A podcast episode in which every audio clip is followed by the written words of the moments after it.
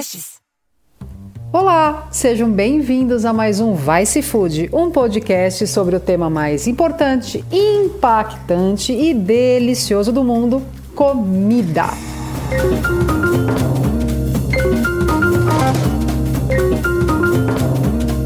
Hoje eu nem fui para o estúdio. Eu resolvi gravar de casa mesmo, com uma qualidade de som pior, mas aproveitando toda a minha indignação, que é uma coisa, na verdade, que tem sido uma constante nos últimos três anos e meio da minha vida. Não sei se da sua também. A indignação veio de um comentário de um seguidor meu no Instagram. Eu fiz uma postagem a respeito, a respeito, a respeito, a respeito, a respeito, a respeito, a respeito. Ele respondeu assim: Se eu for me preocupar com tudo, eu não como nada, vou ter que viver de luz.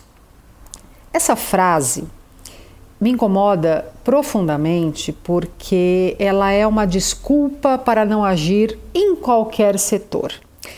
É aquele pensamento de ou eu faço tudo certo, ou eu sou perfeito, exemplar, ou não adianta nada. Então é uma maneira incrível de se eximir de responsabilidade. Eu tenho que ser perfeito, ou eu só como orgânico, eu reciclo, eu composto, é, eu cozinho, eu não peço delivery com plástico. É, se eu não faço uma dessas coisas, ah, não adianta nada, então dane-se, eu vou enfiar o pé na jaca e viver como se não houvesse amanhã. É, este pensamento que viver como se não houvesse amanhã, que está nos levando para um caos, né? Um caos global, assim. É, eu falo muito disso e às vezes eu fico com medo das pessoas ouvirem e falarem, cara, mas o que, que eu faço? Tá tudo uma merda, tá tudo ferrado. É assim, pragmaticamente, sim, nós estamos passando por um momento decisivo na vida dos seres humanos na Terra. A gente pode agir, a gente pode ainda mitigar boa parte dos desastres climáticos, eh, sociais, ecológicos e ambientais. Mas para fazer isso, a gente precisa entender o quão fundo é o buraco.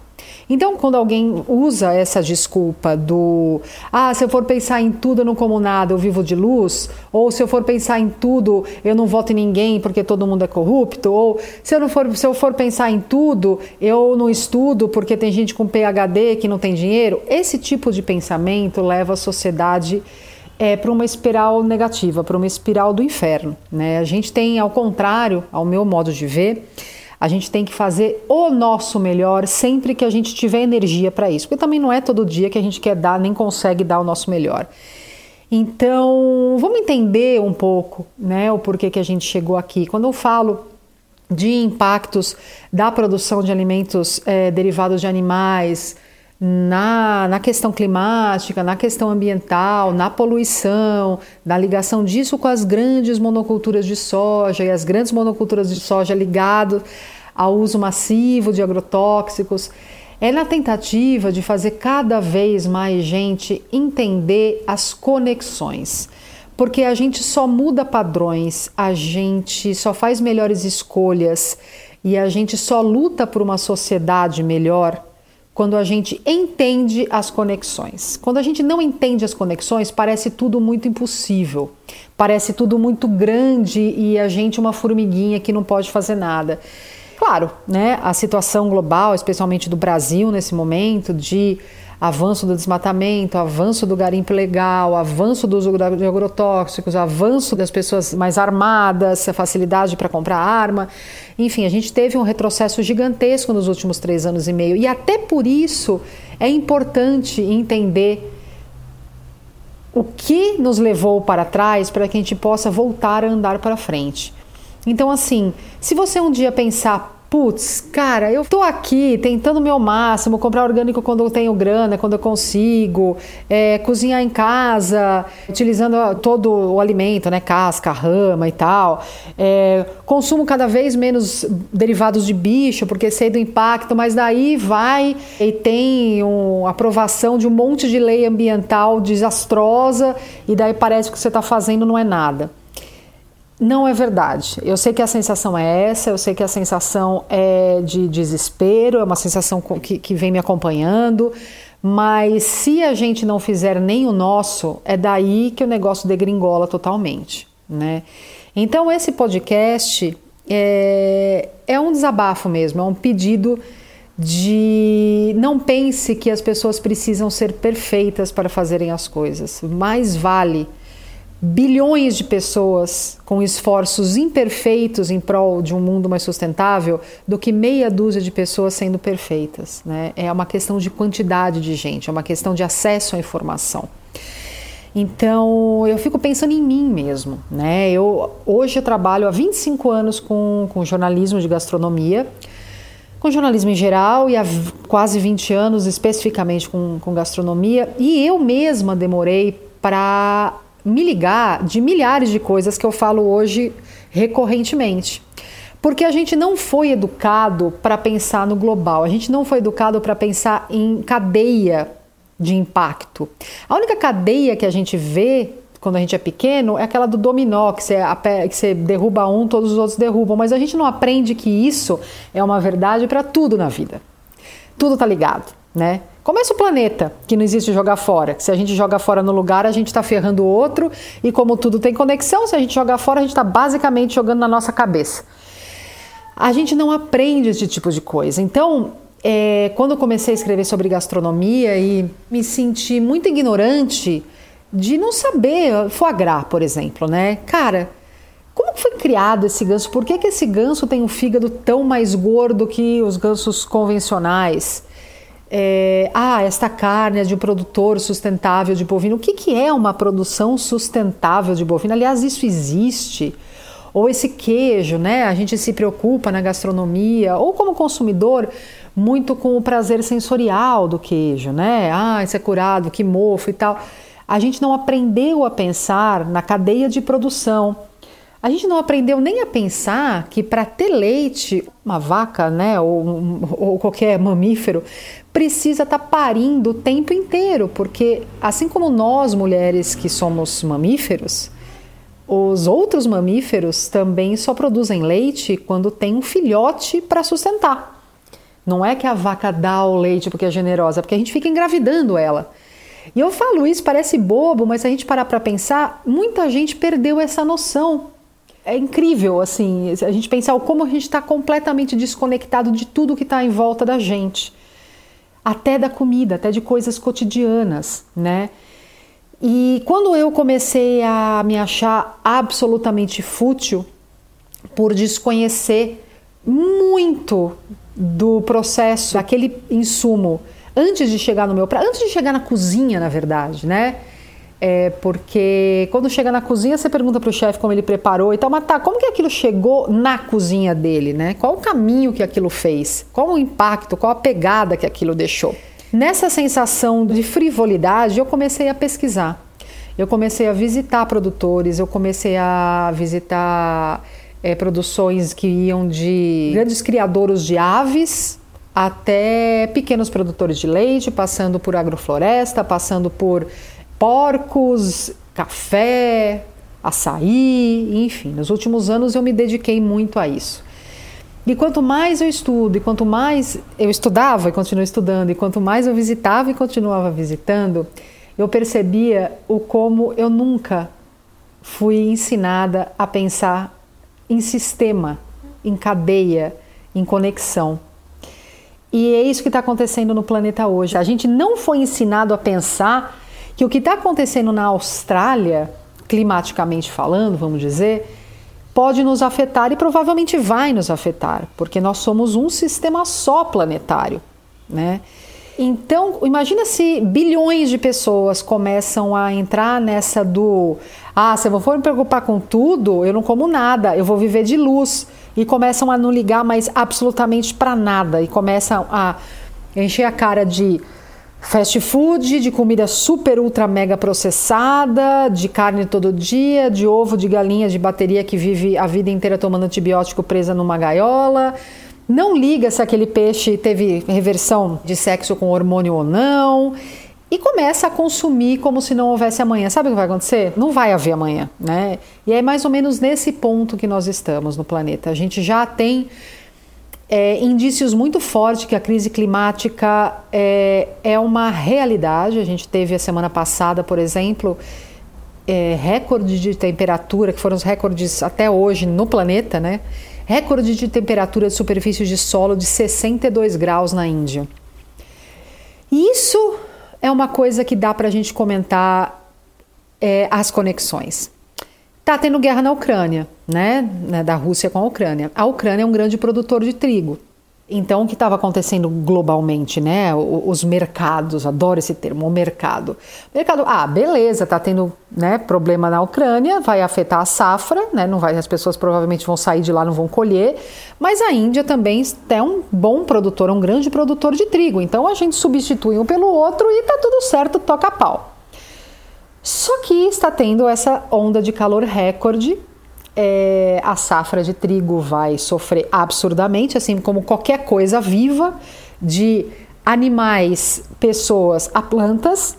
E de onde vai vir esse trigo? Ah, não, mas a Argentina é grande produtora de trigo. Sim, a gente está tendo perda de safra no sul do Brasil e na Argentina por conta de estiagem ou chuvas em excesso. Você percebe como as coisas estão ligadas? As bolsas de valores estão ligadas ao desmatamento, que estão ligadas à guerra, que estão ligadas ao preço do seu pão, que estão ligadas ao preço da bolacha, que é uma cadeia de eventos. Então, quanto mais a gente entender que à medida que a gente sabe mais sobre as cadeias que estão por trás das coisas, a gente fica menos vulnerável às nossas escolhas, né? A gente tende a optar mais conscientemente. Então a gente já sabe que a gente vai ter uma crise de trigo. Beleza, a gente mora no Brasil. A gente é, é super dependente de trigo em boa parte do país, porque nós somos colonizados por europeus. A gente tem aqui milho de monte, a gente tem mandioca, a gente não precisaria ser tão dependente de trigo. E que tal a gente começar a mudar a nossa alimentação um pouco para Cara, vamos ver, mandioca, mandioca tem um monte de derivado, tem polvilho doce, tem polvilho azedo, tem a goma, né, que é a tapioca, que é um dos polvilhos, tem a mandioca em si, tem o tucupi, tem, enfim, tem zilhões de derivados, né? O milho, ah, como que faz flocão de milho? Como que faz cuscuz? Como que eu posso? Ah, canjiquinha. O que é canjiquinha?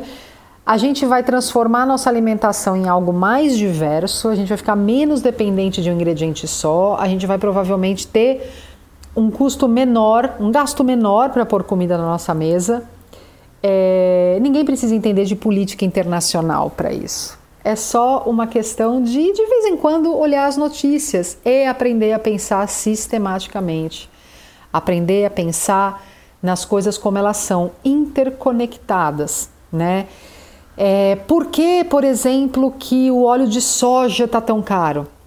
se nós somos hoje o maior produtor de soja do mundo. 70% dela vai para comida animal, é, o resto para biocombustível e para alimentação, majoritariamente em forma de óleo, que a gente usa nas cozinhas, né?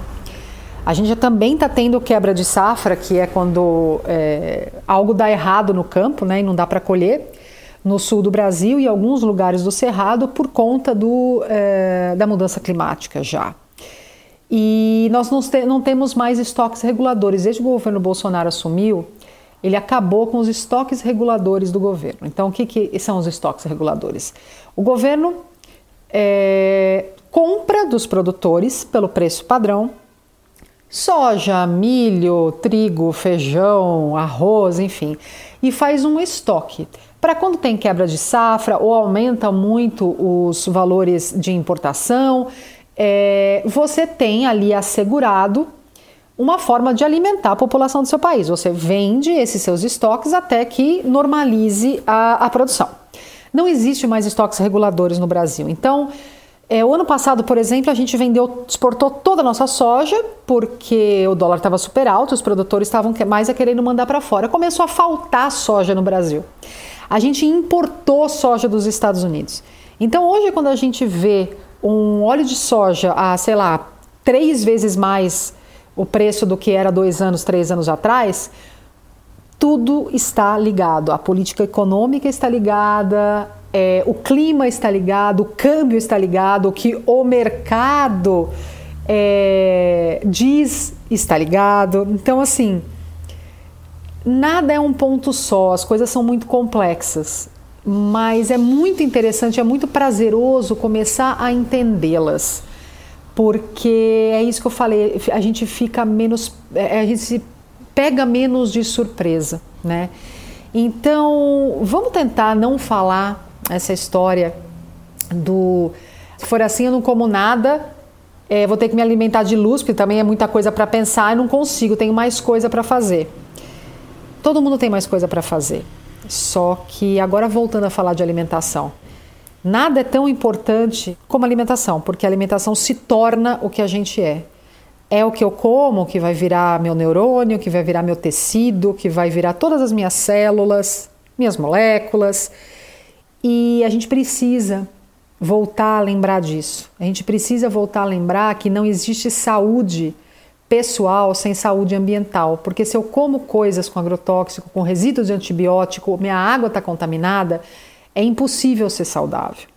Daí o que a gente vai fazer? A gente vai querer ser cidadãos mais atuantes para pressionar mais os governos por políticas públicas que é, protejam a população e não que vulnerabilizem a população. É, política está completamente ligado com consciência, está completamente ligado com comida, com campo. Então eu queria dizer isso nesse podcast que vai ser mais curto que o normal. Vamos tentar não falar isso do se eu for pensar em tudo não como nada e vou viver de luz? Porque se a gente não pensar em nada, a gente provavelmente vai viver muito mal. Porque a gente vai ficar à mercê das decisões de terceiros.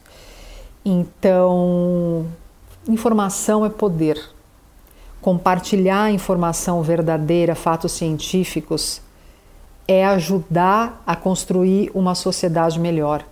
A eleição está aí vamos votar consciente, não vamos votar só para ali marcar, ganhar o papelzinho e poder renovar o passaporte. Tem muito mais em jogo. Cara, tem o futuro de uma nação inteira e um pouco também do futuro do, do mundo, porque nós somos líderes de desmatamento. Existem já pesquisas, eu tenho um podcast sobre isso, de que se a gente desmatar 40% da Amazônia, a gente vai afetar o fluxo de chuva da América Latina inteira e vai praticamente parar de chover até 3 mil quilômetros da Amazônia, até o Mato Grosso do Sul. Está tudo ligado.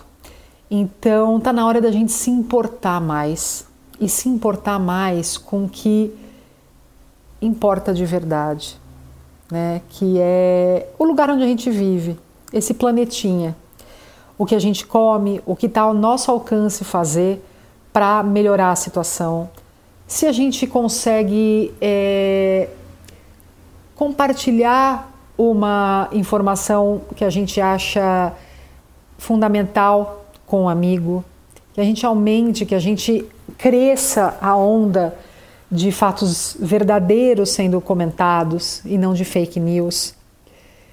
Eu estou indignada não só com o que essa pessoa falou, mas com o ponto que a gente chegou, né?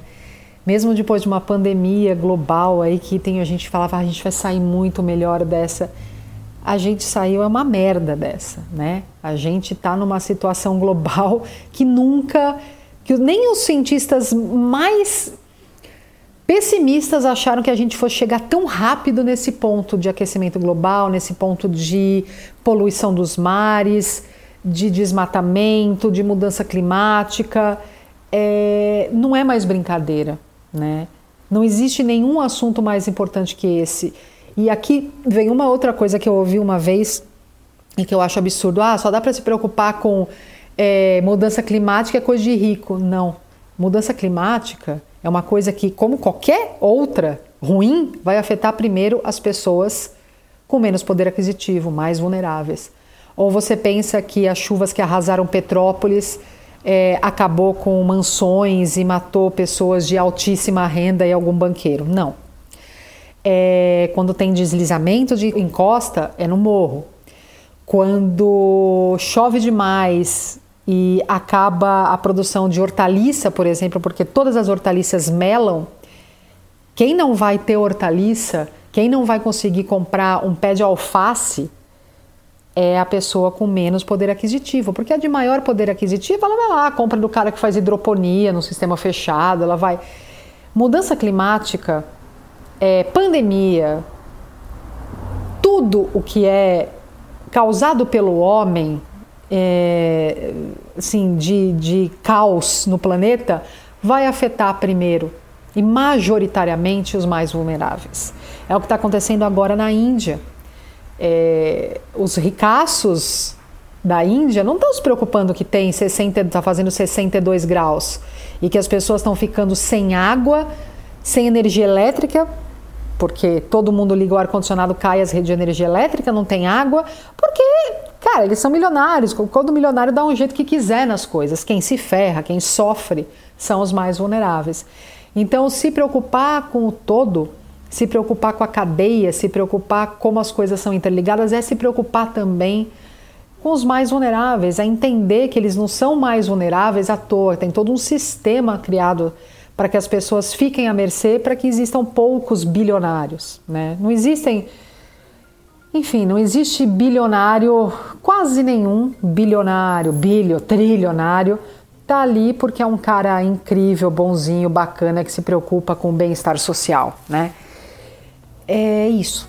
Eu termino aqui esse episódio e eu peço de novo: não pense da forma do a ou eu sou perfeita ou ferre-se tudo. A gente precisa de bilhões de pessoas imperfeitas fazendo ações em prol da sustentabilidade, em prol do outro, em prol de um mundo menos caótico do que meia dúzia fazendo tudo perfeito. Este foi mais um Vai Se Food e como eu sempre digo, o que comemos molda o mundo.